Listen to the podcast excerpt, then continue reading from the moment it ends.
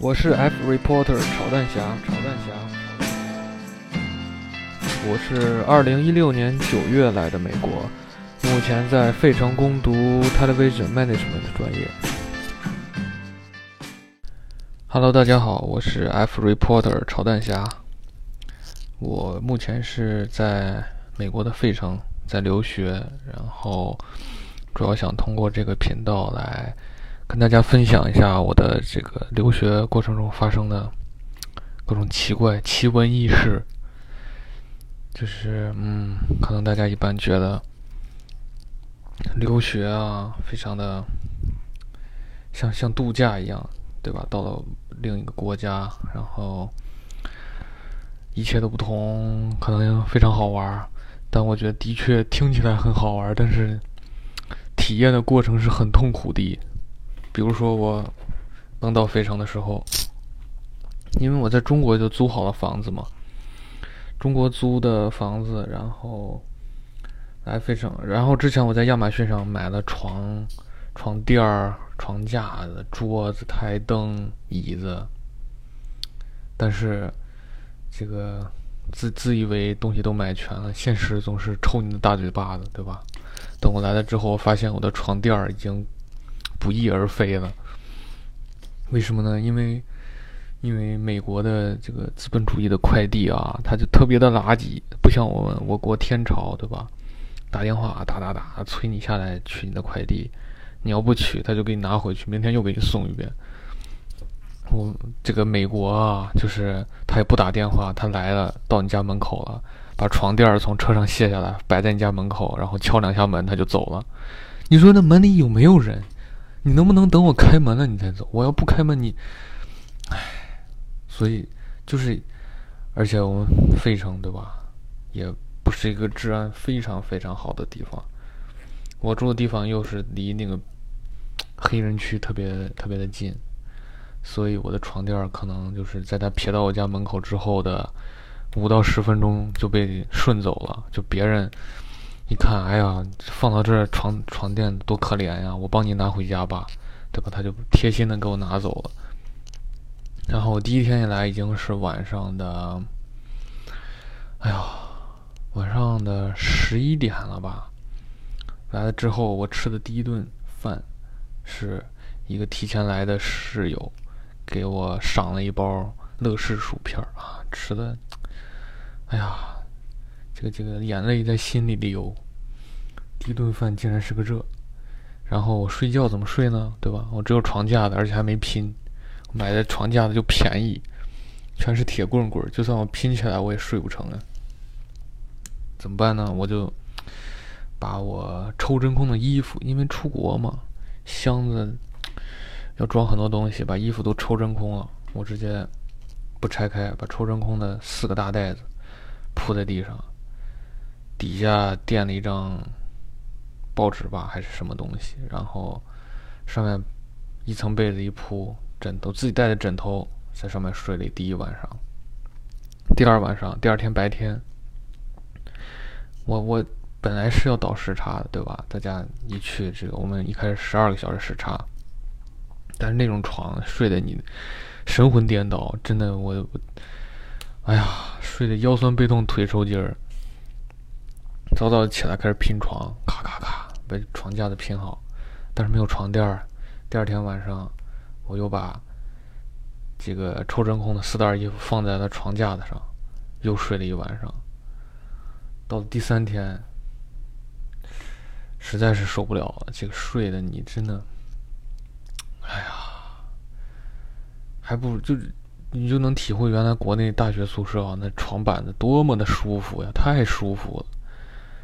哎呀，第三天我就跑到了我跟我一块儿来美国我们专业的那个同学他家的沙发上。他住的地儿是有家具的地儿，然后所以房子稍微小点儿，然后贵一点儿，但是有家具啊，对吧？还有沙发，我这到现在都没有沙发。在他家沙发上蹭了一晚上，准备第四天跟他们一块儿去宜家。为什么要去？第四天才去呢，为什么折磨自己呢？因为宜家太远了。哎呀，来之前真觉得，你说像国内对吧？二三线城市可能就一个宜家，然后在挺远的地方让大家都去啊。没想到的费城对吧？也是很有名的城市，也是美国的革命圣地啊。也就一个宜家，而且远的哟，我的妈呀！就没有车你就去不了的地方，太远了，南边南非特别南边，哎，紧挨着河。我们只能四个人拼个车，叫个优步卡过去，要不然我一个人去买个床垫对吧？床垫多少刀？光来回路费就得八十刀吧？哎，哎，就这样，非常的悲痛。但是现在想起来，还有一丝想笑。我是 F reporter 炒蛋侠，炒蛋侠。我是二零一六年九月来的美国，目前在费城攻读 Television Management 的专业。这个留学的这个故事怎么讲呢？我觉得还是从，呃，一下飞机开始吧，因为我们的机场就跟国内一样，其实离城市是比较远的嘛。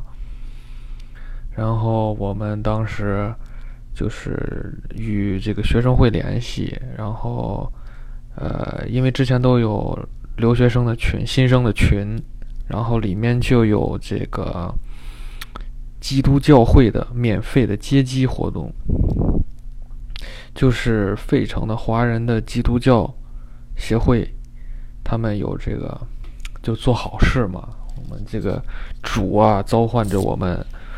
帮助别人，我们就是这个别人，对吧？他们就帮助我们，开车把我们一接。当时我们就联系了一个这个 基督教的同同志，就把我跟我的专业同专业的一个同学，我们俩坐了一趟飞机，一块儿就是拉到家里。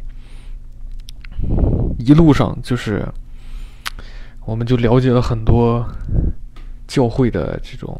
皮毛啊，什么？你为什么活着呀？你为什么来美国呀？你为什么要狗带呀？对不对？这种，虽然现在我还是不知道啊。我觉得，既然我被生出来了，我就我就活呗。后面我们还跟这个教会还有参加了他们很多活动，真的是呃非常好的人。在国外，反正呃。我觉得这个每个城市或者每个国家都有这种华人的基督教的组织，他们真的都是非常善良的帮助你们。后来我们还去，就是每周他们都有团契，就是他们一块儿讲讲圣经，一块儿吃饭，然后周末有时候还有活动，我们一块儿还去吃过一回烧烤。当然都是都是免费啊，毕竟这个。我们都穷嘛，这个主得照顾我们一下。就是在我们第一次去跟他们一块儿吃烧烤的时候，因为因为当时就大家都刚去嘛，就觉得哎呀，美国是不是不安全？是不是大家都满街的这个，尤其我们黑呃费城嘛，这个黑人占百分之五十一，貌似啊，我也我也不知道对不对。反正我不，我也不是说人黑人咋，但是的确治安就不是很好。你说这，就所有人都可以带枪，对吧？前面来一个小黑哥啊，兜里摸出一把 pistol，啪啪，两下把我撂翻。就算不用 pistol，我我也我也干不过他的双双拳呀！我的四手，我的两只手两只脚抵不过人家一条粗壮的胳膊。我们就问，对吧？非常安不安全？人家就说这个，你觉得不安全，都是谁给你说的，对吧？你要自己去体会。然后又给我们，但是另一个人，另一个人给我们讲了一个故事啊，就是什么，他们以前有个学生怎么的，他以前有个同学怎么死了还是什么的，还把我们吓的。后后来有一次，我是跟另一个人一块儿放，我们下课非常晚，九点。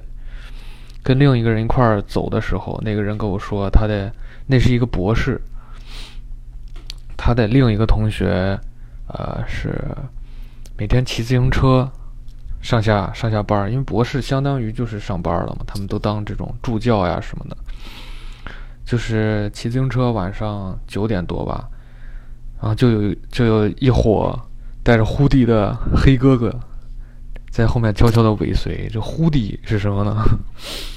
这呼地就是帽衫儿，就是就是，反正据据我据别人给我讲解啊，大家的总结的人生经验就是，黑哥哥觉得他们戴上呼地之后，摄像头就拍不到他们的脸了，就是他们戴上那个帽衫的帽子，就就就他们觉得非常安全，知道吧？所以反正街上很多人都戴着呼地，我现在走也戴个呼地。我要融入他们，反正我本来人也黑，就是他骑着自行车下班，就有一个黑哥哥带着胡迪就跟着他，就一路跟。虽然他骑自行车，但人家一路跟，对吧？最后把他跟上了，把他钱全抢走了。哎呀，我一听这个，我就更加坚定了我这个要随时叫校警的这个行为啊。就是在，反正是我们学校啊，来之前就给我们发邮件说，如果遇到任何危险，可以第一时间去打电话叫校警。这个校警是什么？其实他们不是学校的警察，他们是我我还问他们，因为他们是属于这个费城城市费城政府的，按呃就是严格上来说不能叫校警，应该就是。嗯，就像咱们马路指挥交通的老大爷、老头、老太太，他们这种属性就不是正规的警察，但是也是属于一种这种啊义务的秩序管理者吧。但是呃，也就挣点外快嘛，相当于给他们。这个校警呢，不仅可以接送你上下学，还可以。就比如说今天晚上，我想去另一个同学家玩儿，我想去他家吃个饭、打个麻将、干个啥的，我都可以从我家叫一个校警把我送到他家，然后等我玩完了，我再打个电话，再叫个校警把我送回我家。一路上，本来一个人走吧，就算不危险也很寂寞，但是有着黑哥哥的陪伴，我也我也很开心。校警反正。哎呀，因为费城实在是黑哥哥比较多，校警也基本都是黑哥哥，还有黑姐姐，我还碰见了两次。但是很多其实留学生，别的国家留学生我倒是不太知道，但是中国留学生其实很多人好像不把这个危险太当回事儿，因为经常我跟校警走啊，我俩就一路谝呗，走走走。我住的地方其实挺远，离学校有七个街区吧。就这一路上就能看到很多呃中国学生，要么一个人，这是最危险；要么就两个人，一个男生护送一个女生啊，感觉特别的绅士，特别的这个体贴。但是其实我觉得并没有卵用。每次看到这种情况，跟我走的校警都会上去说：“你们你们两个为什么要自己走？”下次叫校警好不好？然后他们就说好，然后就跑开。第二天我又见到了他们，就是很任性，知道吧？觉觉得咱没啥，其实真的。我们有一个手机短信，就是一旦哪个地方啊发生抢劫呀什么玩儿的，会给我们发一个预警，让我们就尽量绕开那儿，然后等事件解除了再发一个这个呃解除警报的信息。这个信息。平均是一天一条，就是每天都有带着狐狸，他他没有描述，你知道吗？特别可笑，什么什么 black 或者 brown 或者 white，就说你什么人带不带狐狸，然后拿的是 knife 小刀还是拿的是枪，在哪条街哪条街是抢劫还是还是什么的，但是很很呃很少有人受伤。但是，一般就是因因为大家很乖，你知道吗？人家要钱给钱，要啥给啥，要不然不值嘛。这美国医院太贵了，我都已经被医院坑了六百多块钱了。这这个下次再讲，这次主要讲咱们这个安全的问题。其实真的挺好玩，虽然很危险，但是它真的很好玩。我我的我的惨惨惨状能变得这么好玩，也也也值了。真的，我觉得还是叫校警，反正又不要钱嘛，对吧？这这一路上跟校警谝一谝，可以真正了解一下人家的生活，了解一下这个，而且可以练口语呀！我真觉得练听力、练口语。校警一般都黑哥哥，就黑人像 rap 一样的英语啊，你能你能懂这个？我觉得普通的英语就就更能懂了。我，哎呀，给我印象最深的有三个，一个校警是个小白哥，是我只见过这一个白人校警，特别搞笑。有一次就是我跟另一个我们专业那哥们儿，我们俩一块儿，他送我俩回回我俩家，就先送我那个那个哥们儿，所以我们三个人先走，先往他家走，然后就看前面走过来，哎呀，五六个大白腿呀。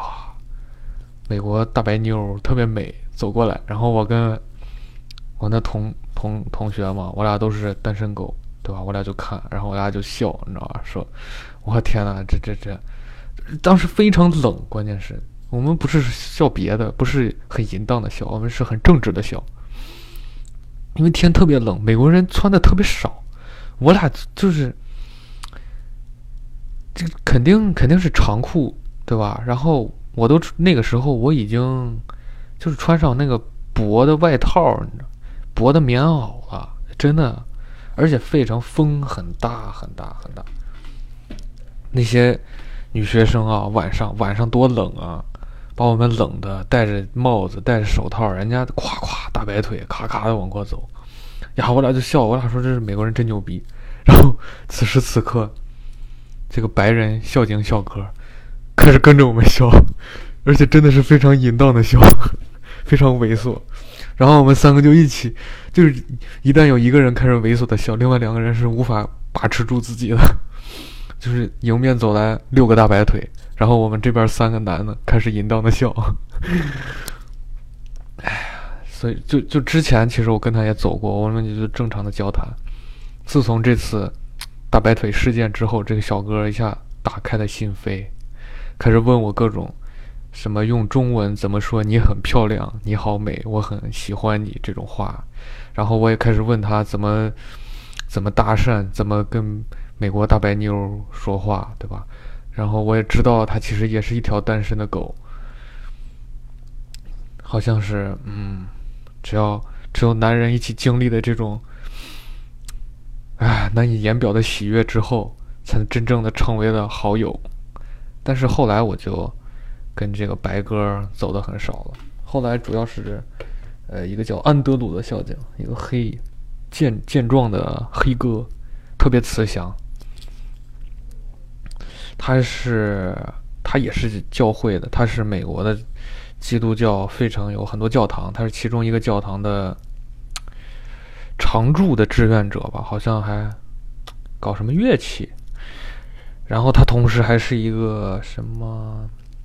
他说他是一个 media company，一个媒体的公司。但是是，但是据我的，据我听他他的描述，就是什么活都是他他干，可能就是自己的一个小作坊，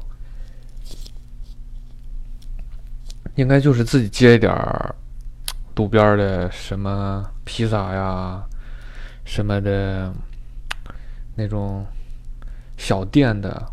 广告牌设计一下呀，或者什么的，然后可能这个生意就那样吧。然后他就出来晚上孝敬，兼个职挣点钱。而且他特别忙，每次有有一次送我走着走着，突然从手里就突然从自行车里面变出了一片披萨。哎呦我天哪，就真不知道他从哪拿的。然后就开始吃，然后就看着我，我就看着他。我就看他手里的披萨，然后他就说，他不爱吃披萨。他说这个非常的不健康。我说对，我我我我也很少吃，我一般都在家做。他说对我也在家做，但是我太忙了，我我太饿了，我来接你之前我都没吃饭。你就是他 特别好玩，他 Do not judge me，就不要让我不要评判他，不要评判他，就是跟你开玩笑，特别好玩。嗯，然后美国人不是就是大家经常看美剧啊，里面两个美国人就是两个，尤其是黑人啊，两个就算你素不相识，两个人迎面走过来，Yo bro 就开始打招呼了。哇天，现实真的是这样，而且就是更甚，你知道吧？因为有一次我跟安德鲁我们走，我们那儿有一个中国餐馆，然后就从餐馆路过一个中国餐馆，从餐馆里就出来两个亚裔。我都不知道是不是中国人，说不定是韩国，说不定是日本，然后就从我们身边过去了。我我就像平常在中国内一样，那就过去呗。然后我咔 扭头就看了，我说你干嘛？他说你你你怎么不打招呼？你跟你见到你们这个国国内的哥们儿了，怎么不打招呼？我说我我我不认识。他说你不认识怎么？不认识你你也可以。呃，我操，How are you？就就打招呼呀！我说我，我说我打不出来。他说：“喂，你没没事没事，你要多练。一会儿咱们看见路边的人，我打招呼你就跟我打。”我的天，真的特别。但这个打招呼我还是没有跟他学会。我是后来出去旅游的时候，旅旅了十天的游，练了十天，整整十天，终于是可以。自然的、自然的打招呼了。之前打的非常的僵硬，而且非常的尴尬，就是弥漫着一种尴尬的气息。因为我就不认识你啊，你你你也不要问我好吗？我我我也不想问你。而且这个跟校警走啊，还可以经常问他们一些问题，什么哪里有卖比较便宜的衣服的呀，或者呃哪里有这个。大的超市，也，超市真的很难找，不仅是，就是大的超市，像沃尔玛这种，真的在城市的核心区域是很少的。就是它好像，嗯，就像我们这宜家沃尔玛，沃尔玛有俩，一个在最北边，一个在最南边，宜家也在最南边。如果没车的话，真的是去不成。我们去都得叫优步，几个留学生，大家拼一辆车。去一趟这大超市，